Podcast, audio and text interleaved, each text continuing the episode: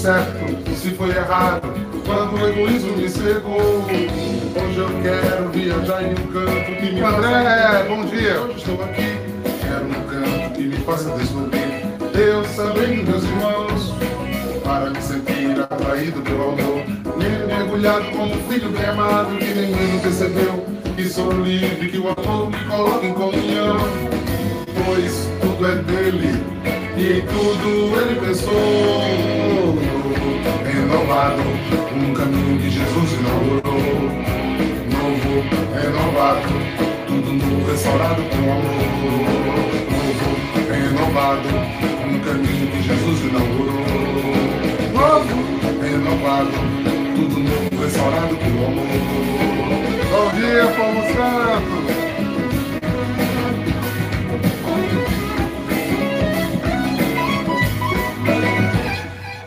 Eu quero caminhos que me levem a sonhar. Um mundo grande por causa do amor Eu quero sonhos que me levem a cantar. Um canto que me embala a perceber o que eu fiz. Se foi certo ou se foi errado Quando o egoísmo me cercou. Hoje eu quero viajar em um canto que me faça entender O que hoje estou aqui. Quero um canto que me faça descobrir Deus também nos meus irmãos amor E nele mergulhado como filho bem amado Que nem mesmo percebeu que sou livre E o amor me coloca em comunhão. Pois tudo é dele e tudo ele pensou. Novo, renovado, o caminho que Jesus inaugurou. Novo, renovado, tudo novo, restaurado pelo amor. Novo, renovado, o caminho que Jesus inaugurou tudo novo, restaurado pelo amor.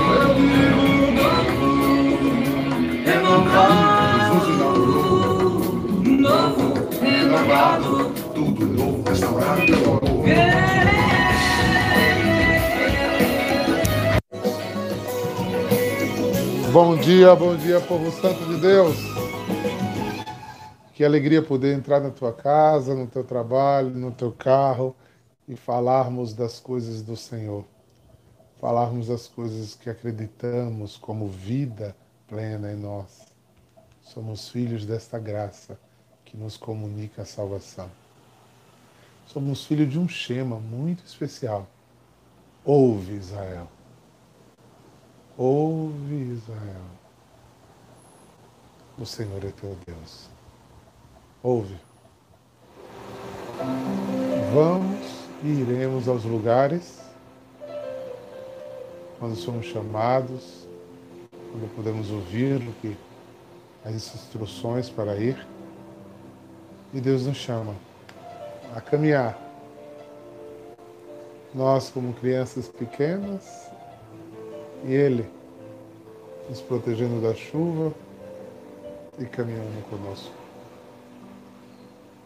Ele faz isso desde o tempo de Israel. Quando no deserto, caminhava à frente de seu povo, conduzia seu povo. Deus não muda, gente, porque tudo que ele pensa é perfeito, então não se desatualiza. Pelo contrário, renova-se a cada manhã. Bom dia a cada um que está entrando para estudar a palavra, que fielmente vem estando aqui conosco. Bom dia a todos. Peçamos a Deus que nos ajude nesse dia a ouvir mais um trechinho desta palavra e deixá-la entrar no coração, na alma beber dela, sentir dela uma graça toda especial. Textos conhecidos. O de hoje é por demais conhecido. Muito conhecido. Mas quando nos abrimos, ele pode nos fazer ó, voar. Como essa figura bonita. Correr ao encontro do mar, como esse rio. Ir aonde Deus quer. Porque o Senhor é bom. Ele nos leva a caminhar.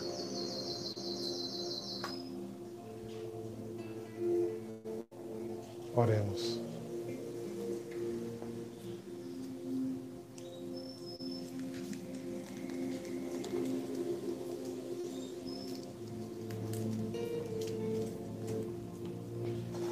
Bendito sois, ó Deus,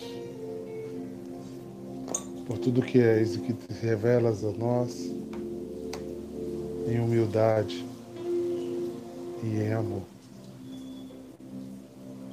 Bendiz minha alma, Senhor.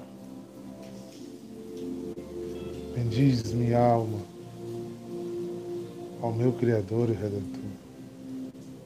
Porque é feliz quem busca te louvar todos os dias. És o auxílio do que impõe em vós a esperança. Senhor que é onipotente, o Senhor do céu e da terra, Criador de todas as coisas visíveis e invisíveis. O Senhor que é a própria justiça e a verdadeira, que é libertador dos escravos, dos cativos. O Senhor que cura, que devolve visão, que ergue o caído porque as chagas do sofrimento do seu filho remiu o mundo. Senhor, protege-nos nessa manhã, ampara-nos, que o teu reino venha sobre nós. Que possamos viver uma verdadeira restauração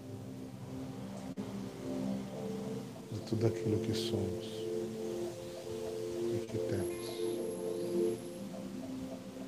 Damos graças, Senhor, porque Tu és bom e porque é eterno e a vossa misericórdia. Amém. Bom dia, povo santo! Dia de um santo que eu tem um predileto amor. Papa São Pio X, um homem de muita santidade, dentre tantas suas virtudes, como pastor, guia desta igreja por um tempo, teve uma coisa dessa da catequese desse pastor que me chama a atenção. Aliás, duas muito, muito, muito pessoal chama muito por ele ter combatido o modernismo, ele ter sido, ter sido voz forte na igreja que estava ficando relativista. Mas o que me destaca é a doçura de pastor dele como presbítero, como bispo, como cardeal. Isso me destaca muito nele. E como ele era dócil ao Senhor. Tem um episódio na vida dele quando ele se torna papa, ele era de uma família muito humilde é, italiana. Ele era italiano. E ele marca uma audiência, né? Os papas no tempo dele eram muito isolados, né? Não tinham pouco contato com as pessoas. Ele marca uma audiência para que a mãe dele possa vê-lo. E ele Quando a mãe dele entra na sala, ele estende a mão para que a mãe beije o anel de papa dele. Ele diz: Mamãe, veja onde cheguei. Aí ela disse: Eu beijo o seu anel se você primeiro beijar o meu. Porque foi a minha fidelidade ao teu pai e ao meu matrimônio que fez você ouvir a voz de Deus, chegar aos caminhos do Senhor e se tornar um servo dele. Não esqueça, meu filho, de ser servo. É muito forte isso, né?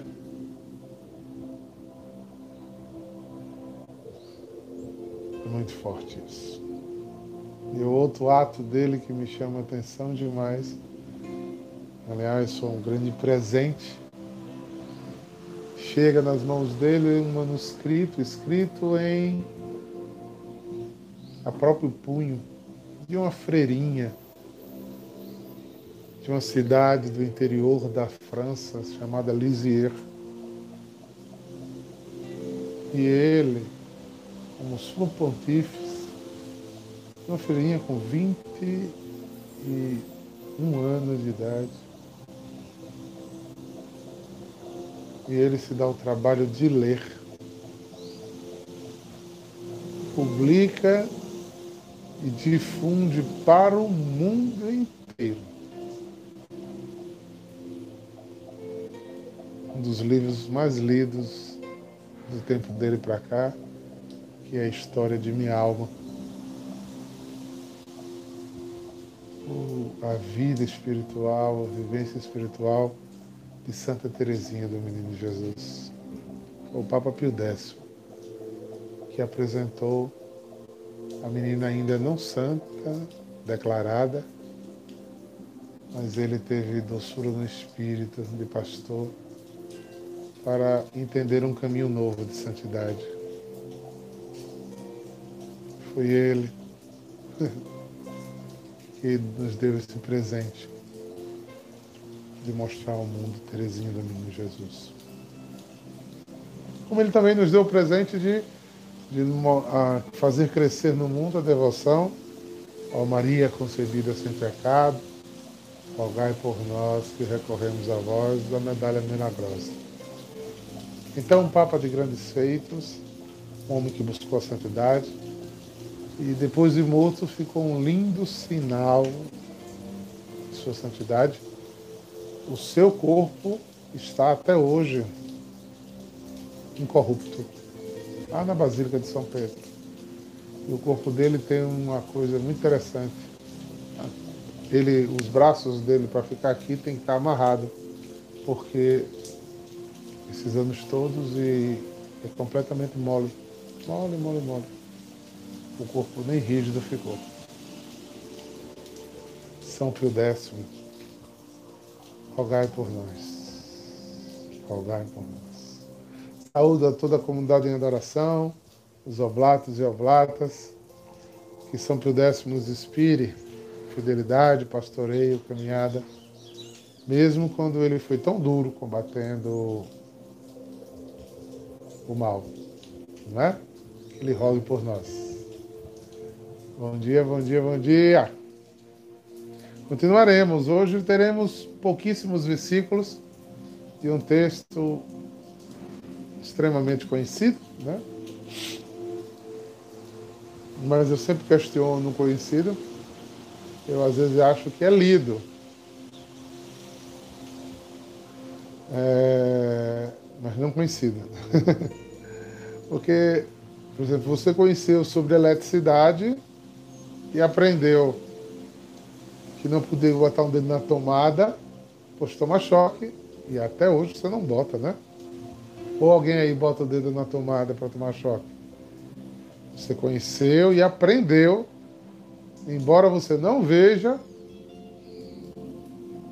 você aprendeu que tomadas têm eletricidade e dá choque.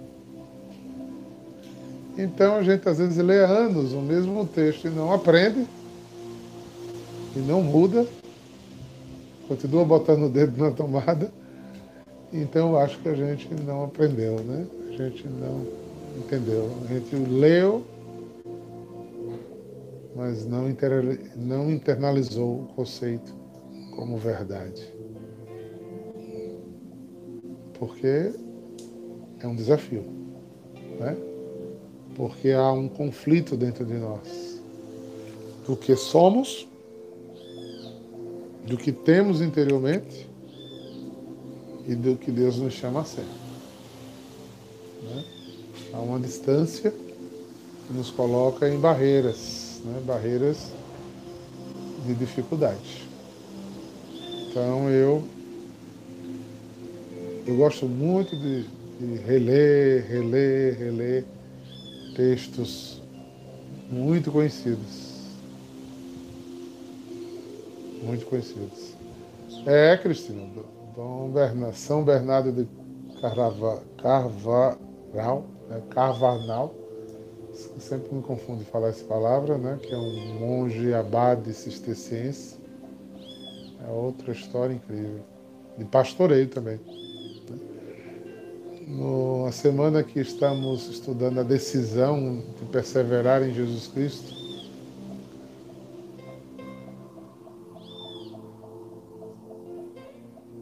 Carla, não, Carnaval, não é, deixa eu pronunciar correto aqui. Deixa eu pegar aqui atrás. São Bernardo de Carla. Eita, agora travou, viu, gente? Peraí. Deixa eu pegar aqui a Visa dos Santos. É melhor a gente dizer do jeito certo para não estar tá entendendo o peixe errado. Seis.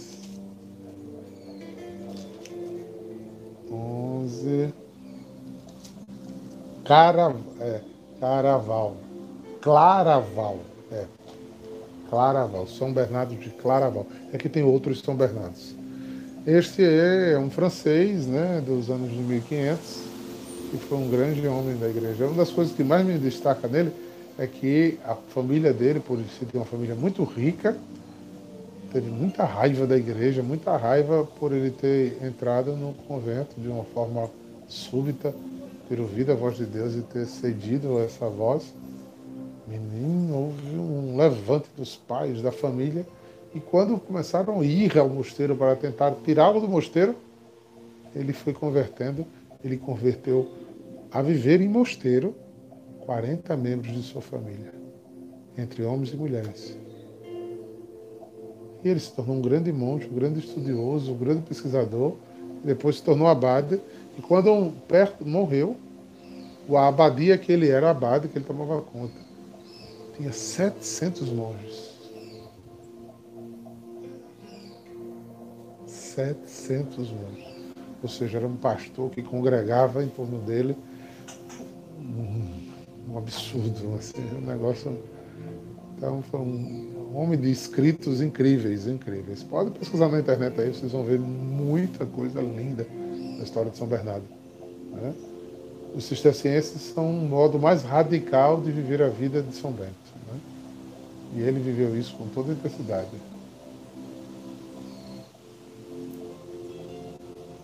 Claraval. Agora aprendi. Destravou a língua, não foi, Marcela Lopes? Marcele Lopes. Vamos lá? Então vamos para o Evangelho do dia de hoje. Deus te abençoe, Patrícia. Está em Mateus 22, versículo 34 a 40. O Senhor esteja convosco, Ele está no meio de nós. Proclamação do Evangelho de, São, Jesus Cristo segundo São Mateus. Glória a vós, Senhor. Naquele tempo, os fariseus ouviram dizer que Jesus tinha feito calar os saduceus. Então eles se reuniram em grupos e um deles perguntaram a Jesus para experimentá-lo: Mestre, qual é o maior mandamento da lei? Ele respondeu: Amarás o Senhor teu Deus de todo o teu coração, de toda a tua alma, de todo o teu entendimento. Esse é o maior e o primeiro mandamento. O segundo é semelhante a este amarás teu próximo como a ti. Semelhante a isso, amarás o teu próximo como a ti mesmo. Toda a lei e os profetas depende desses dois mandamentos. Palavra da salvação. Glória a vós, Senhor. Pois é, é, é Cristina está dando mais informações sobre São Bernardo de Claraval. É, mas se eu for começar a falar dos santos, a gente não lê o Evangelho porque é empolgante demais, né? É, talvez a gente possa fazer a live dos santos, né? Só para a gente conversar sobre peculiaridades da vida dos santos, eu acho que Ou deixar assim, né? Pequenos momentos da vida dos santos interessantes que a gente possa ressaltar. Isso talvez seja uma ideia incrível. Gente, texto conhecido. Espero que tenham irmãos de tanta santidade que possam dizer como aquele jovem rico: Ah, tudo isso aqui, Senhor, eu já já ponho em prática. O que é que eu preciso fazer mais para ir para o céu, não é? é? Mas então eu queria colocar alguns contextos para que vocês entendam. Quando vocês escutam aqui Mateus dizer assim, lembrem que Mateus, vamos fazer uma exegese, Mateus é um, um evangelista que se preocupa, é, se preocupa com o quê? Se preocupa muito em falar aos judeus cristãos. Né? É, os judeus cristãos precisavam aprofundar no cristianismo e não no judaísmo. Então, ele começa a fazer as pontes messiânicas, estruturais, para que cada vez mais os judeus se tornassem convencidos do cristianismo né, e crescessem cada dia mais. Né? Cada dia mais. Então, eu queria dizer a vocês, olha, saduceus é, é uma casta judaica que eles eram eles eram descendentes de, de Sadoc, né? É, aquele sumo sacerdote do templo de Davi e Salomão. E Sadoc criou uma doutrina, né? uma doutrina de fé. É, e era, pode, pode ser uma seita, né? uma seita judaica, um, um ramo judaico. É, e formava uma espécie de, de é, de ricos né, que envolvidos com política e que e, e eram profundos rivais do, dos fariseus. Né? Eles detinham um poder financeiro muito grande, muito grande. E eles eram rivais, eles negavam alguns princípios, como ressurreição, os anjos, é, eles eram muito hostis à parte espiritual da Torá. Né? Então eles relativizavam muito o que os fariseus defendiam como regra. Já os saduceus, os fariseus eram uma outra castra extremamente rigorista e detalhista nas questões primárias da Torá. E eles entendiam os, os mandamentos, né? foram os os fariseus que dividiram os 613 mandamentos eh, em dois blocos, né?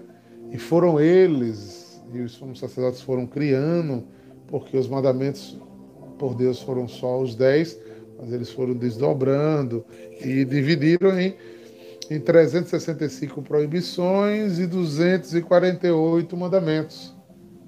Mas eles defendiam uma hierarquia destes mandamentos.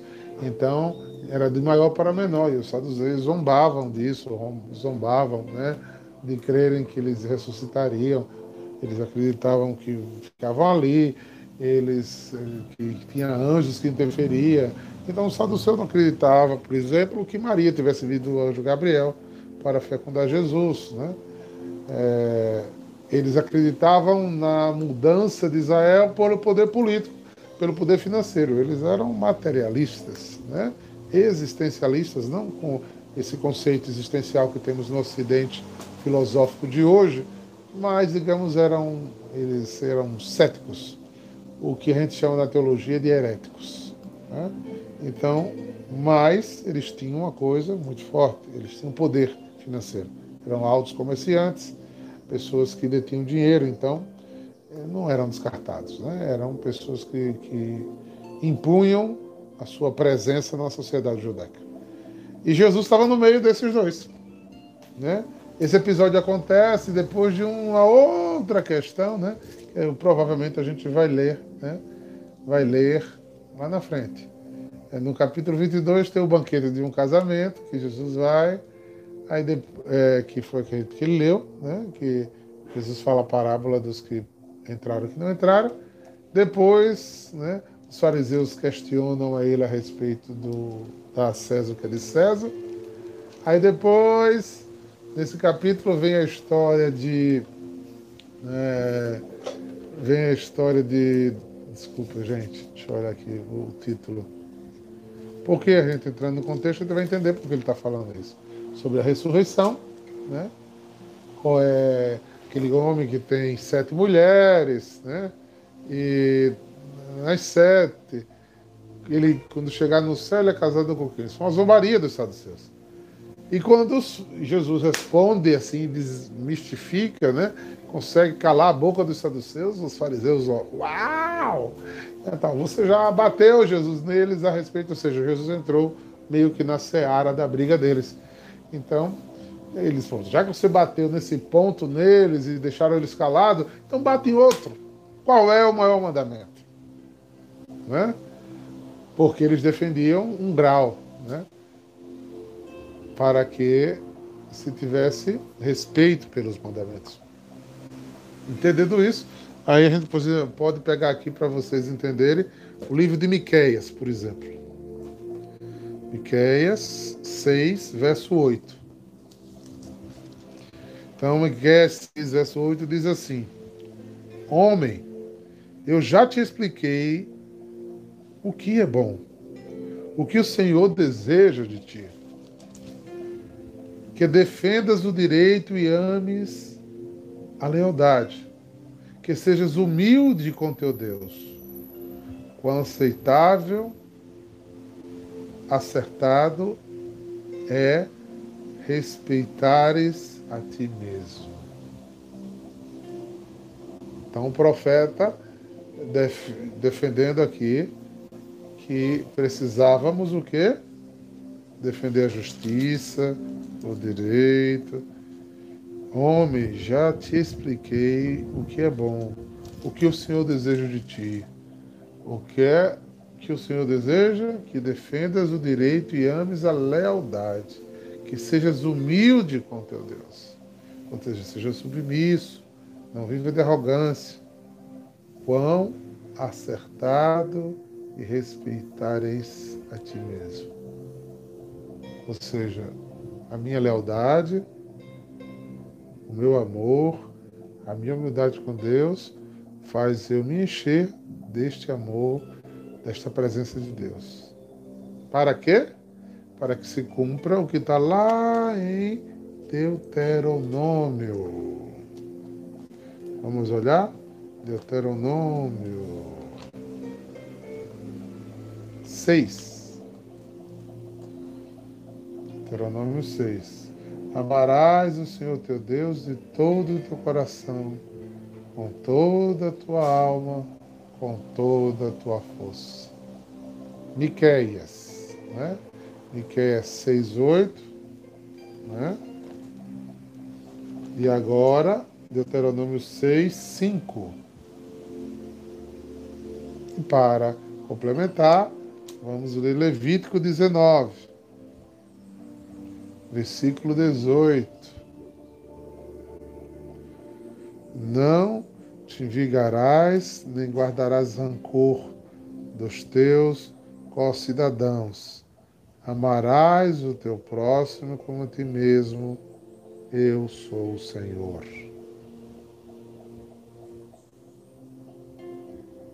Então, você acha tudo que Jesus falou, né?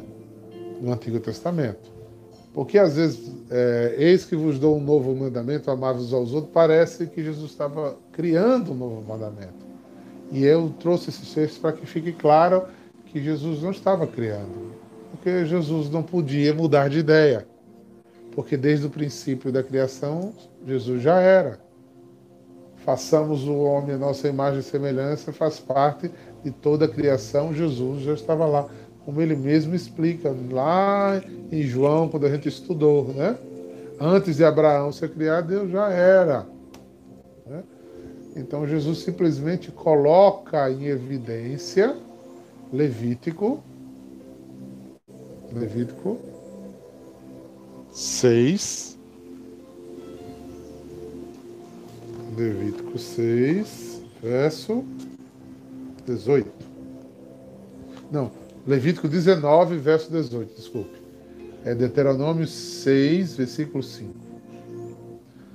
Então, o que Jesus faz é dizer: existe uma ordem, sim. Fariseu tem razão. Existe uma ordem. Porque todos os outros mandamentos provêm de um amor.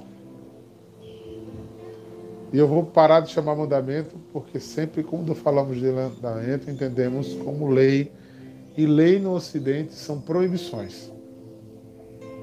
E nós precisamos ler o Decálogo como instruções de sabedoria e não como, como regra, como obrigação. Então Jesus diz aos saduceus, provavelmente que estavam lá ainda, e aos fariseus que sim. Que eu só posso, só pode fazer sentido os 613 mandamentos que eles tanto brigavam, se a motivação de viver isso não fosse simplesmente um culto religioso de cumprimento de regras, mas que fosse uma verdadeira experiência de amor, como diz Miqueias. Qual experiência de amor? Eu te disse, né? Eu te disse que fosses leal, que amasse. Né? Vamos voltar ao texto aqui. É muito bonito esse texto de Miqueias. Né? Homem, preste atenção. Né? Então, parem de. É, homem, eu já te expliquei o que é bom. Não é? Eu não mandei uma lei, eu não mandei uma regra, eu não mandei uma proibição, eu não fiz um ato de infração penalizativo, eu te fiz uma carta de sabedoria para que você passasse neste mundo sem escuridão, para que você pudesse verdadeiramente ser livre. Porque quando eu interiorizo e ponho em prática a vivência do decálogo, eu me liberto. Eu só conseguirei viver bem no mundo se Deus for, como diz aí Deuteronômio, que eu ame a Deus com toda a minha alma, com toda a minha força, com todo o meu entendimento. Aí eu não serei escravo de pessoas, de coisa, da minha existência, da vida, porque eu sou livre, eu sou abastecido de amor. E abastecido de amor eu posso viver a segunda parte do que o Senhor deseja de mim, que eu ande bem, porque se eu sou cheio de um amor ágape, que me sacia, que me preenche, que me alimenta, porque a minha alma tem sede de Deus e cabe nela mais Deus do que outra coisa. Né? É, eu vou amar e isso ser leal, porque eu não consigo entender. Eu não consigo. E por isso eu me confesso por isso me arrependa. Como é que eu digo que te amo, Senhor, e te traio? Como é que eu digo que te amo, Senhor, e te sou infiel? Porque sou imperfeito. Sim, então meu amor é imperfeito, irreal, é, não, é, não é intenso. Então eu preciso te amar mais, mais, mais sobre todas as coisas, sobre todas as coisas. Né? Para que eu seja humilde, seja reflexo de Deus, como Moisés que quando ia amá-lo, quando ia diante dele, quando ia louvá-lo, quando ia consultá-lo, ficava tão cheio dele que saía com o rosto brilhando. Mas o rosto não brilha como o de Moisés.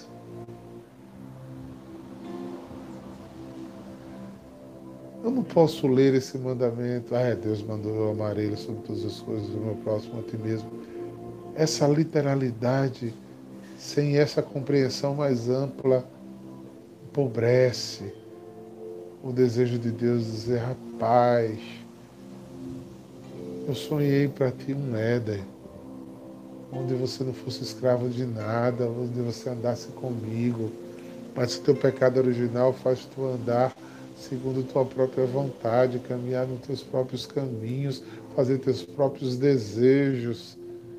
E tudo isso te afasta de mim, porque tua alma vive perturbada de coisas, de atos, de ações. Tua alma vive quieto, por isso tu é ansioso, te consome por dentro, dorme à margem de pesadelo ou não dorme e, e consome-se de medo de perder, porque sua referência de existência é a terra, porque você não transcende de ter uma alma dentro do amor, ao ponto de ser como Paulo que diz: não importa que eu viva, que eu morra, eu não saio de ti, para, como diz Davi, para onde irei? Se subo ao céu, se me prostro no abismo, eu não consigo sair da tua largueza. E São Paulo complementa, é tão alto que eu não posso ser mais alto que ele, é tão baixo que eu não posso ser mais baixo que ele, tão grande é o amor de Deus. Então, meu irmão, minha irmã, abram-se a um entendimento muito mais amplo desse amor. Parece que estamos ficando de alma cada vez menores e nos pegamos a detalhes, a picuinhas, a modinhas, a coisinhas, e saímos dessa amplitude. Ele disse: tem prioridade sim. Não adianta você cumprir a regra 1300 e tanto se sua alma não é totalmente minha. Se você não me ama acima de todas as coisas, mas cumpre o 613 mandamento lá de trás, você ainda nem me ama como acima de todas as coisas, porque você cumpre esses 613 para aparecer, para dizer que é religioso, para dizer que é cumpridor do dever. Você vai, eu tiro do judaísmo, bota para a gente, você vai à missa, porque você se acostumou aí. Às vezes está na missa, mas está preocupado com o celular, com o zap, com o que vai fazer depois, vai no horário que convém para poder comer seu churrasco o dia todinho, e se tiver um aviso maior, você já vai saindo, que é mais interessante o que você tem do que viver a unidade, a comunhão, porque você não ama ele acima de todas as coisas.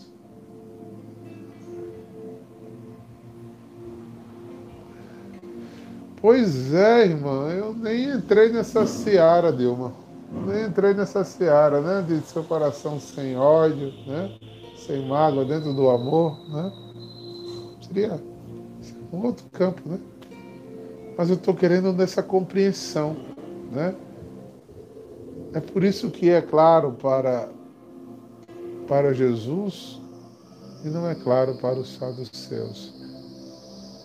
Porque o projeto deles estavam aqui. Quantas vezes dentro da igreja estamos em partidos? Ah, eu sou da ala tal da igreja. Então não concordo com a ala tal. Se você não é como a ala tal, você não presta.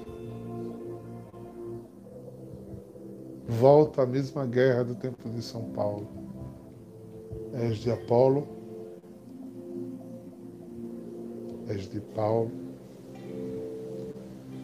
que volte o que o mesmo texto diz, sejamos de Cristo e os amemos acima de todas as coisas. Porque ninguém dá o que não tem Ninguém dá o que não tem. O meu rosto, as minhas atitudes, a minha vida caminha, flui, converge.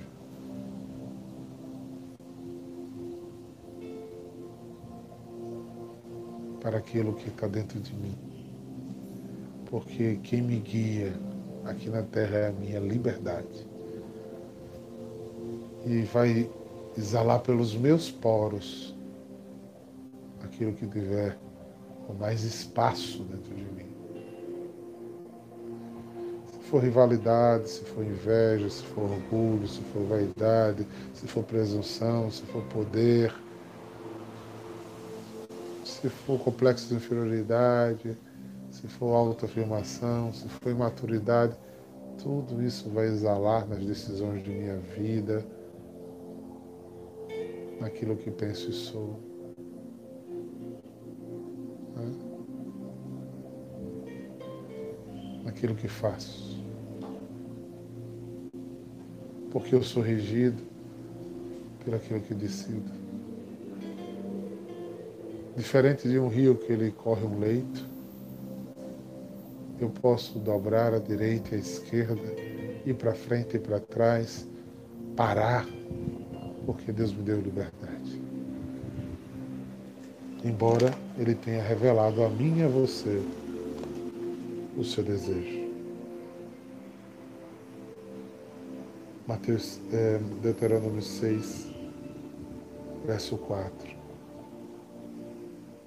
Escuta em adoração Escuta, povo da live das 8 horas, os ao vivo, os que assistem depois. O Senhor é o nosso Deus. Ele é um. Escuta, o Senhor nosso Deus é somente um. Ame-o Se você escuta, Ele é um. Ouve. O Senhor, amarás o Senhor teu Deus de todo o teu coração, de toda a tua alma, com toda a tua força. Coração, todo o meu corpo ama meu corpo não seja profanado, mas ele tenha unidade com a luz. Minha alma é tudo que eu penso, que eu decido, que eu falo, que eu pronuncio, que eu ensino, que eu tomo como filosofia de vida, que eu me inspiro, que oriento outros com palavras ou ações. Toda a minha alma ame a Deus. E que eu tenha coragem, tenha tenacidade, tenha empenho, tenha virilidade, tenha esforço de fazer isso com toda a força como eu tento preservar minha vida, eu tento me apegar àqueles que gosto muito, que amo muito. Porque assim, cheio disso, eu vou conseguir fazer o segundo. Não te vingarás, como disse Dilma. Né? Não guardarás rancor dos teus irmãos. Por quê? Porque dentro da tua alma, do teu jeito de ver a vida, do teu jeito de pensar, do teu jeito de tomar decisões, tu está impregnado, viralizado de amor de Deus, a Deus. Então, o teu co-cidadão, o teu irmão de comunidade, o teu familiar de sangue, teu irmão do convívio onde você mora, onde você trabalha, suas relações sociais. Você não se vingará. Você não pagará o mal com o mal. Você não guardará rancor. Você não vai botar ódio, raiva no seu coração, porque não tem espaço. O espaço do coração está acometido lotado de amor de Deus. Amarás o teu próximo como a ti. Aí eu vou amar como a ti. Por quê? Porque eu só dou o que eu tenho. E se eu tenho embriagadamente um amor e uma experiência de amor, eu só vou poder dar amor.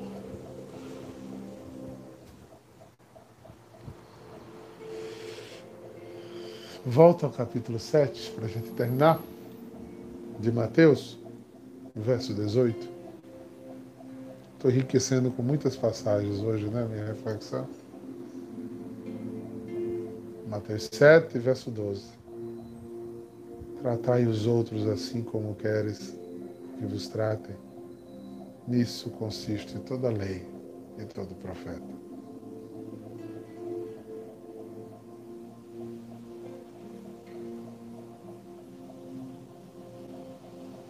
É, queridos, eu acho que essa é a mensagem do dia de hoje. Esse é o livro da sabedoria de Deus. Não é uma regra, não é uma infração, não é algo que me é cobrado. É mais ou menos dizendo assim. É mesmo, Vacilinha, é muito linda nosso Deus. Se você quer passar por esse mundo vivendo bem, se você quer passar por esse mundo vivendo livre, se você quer passar por esse mundo vivendo feliz, é por Jesus lá no capítulo 5 de Mateus, felizes os puros de coração, porque eles verão a Deus, porque os puros de coração não guardam outra coisa no coração, né? não sei esse desejo de amar mais, mais, mais, mais. Aí ele vê a Deus, porque ele está livre para ver a Deus. Porque se eu só enxergar Deus nos irmãos que andam como eu ando, que fazem o que eu faço, que querem o que eu quero, eu amo a Deus. Né? Aí eu não consigo fazer determinadas coisas, mas boto fardos pesados demais nas costas dos outros. Eu não entendi nada. Eu estou produzindo religiões de infração. E eu vou ficar emitindo multas. Você pecou, você errou, você fez mais uma coisa errada. E eu estou ali lhe mostrando. A Bíblia não é esse livro. A livro é eu estou te ensinando um caminho para que você viva em plenitude. Aqui e descubra o jeito de ir para lá. A porta estreita você vai passar. Reza comigo. me encantei. O mundo diz ao contrário disso. E segui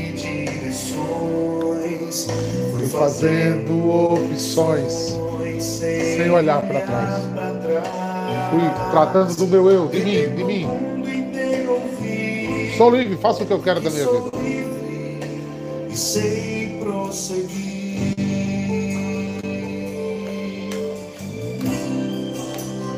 É, meu irmão, mas a vida passa. E passa rápido demais. E tudo que eu plantei eu vou colher, e a colheita chega. E às vezes vem tempestade, noite escura. O dia vai embora. De repente não deu mais. Vem a angústia, a depressão, a ansiedade, a tristeza, a dor, a noite, a solidão, a frieza. Eu não encontro mais a Deus, não encontro mais irmãos, não encontro mais sentido. Eu errei e fui julgado julgado pelo mundo, apontado, condenado, discriminado. A vida não perdoa ninguém. E nós amamos e queremos tanto ficar aqui. Sem chão. Que parecia liberdade era escravidão. Por isso eu decidi Viver longe de ti. Eu, Eduardo Messi, para te adorar. E te servir com alegria. Para te seguir. Eu não quero mais viver na solidão. destruindo minha vida, dilacerando meu coração. Eu não quero mais viver longe de ti. Eu não quero mais, Senhor. Eu não quero viver sem te seguir. Eu não quero mais viver na solidão. Destruindo minha vida? Destruindo minha vida. Eu te quero, Senhor. Dilacerando meu coração. Que o Senhor te abençoe e te guarde. Vou você olhar para ti dê a paz. Em nome do Pai, do Filho e do Espírito Santo. Shalom! Dá teu joinha aí. Quando fechar, comenta alguma coisa para a gente poder continuar evangelizando cada vez mais. PD2, hoje à noite nos encontramos. Um beijo no coração de vocês. Shalom, shalom, shalom. Vai dando teu joinha, aumenta aí, aumenta, aumenta, aumenta, aumenta. Obrigado, povo santo, pela companhia. Tchau, tchau.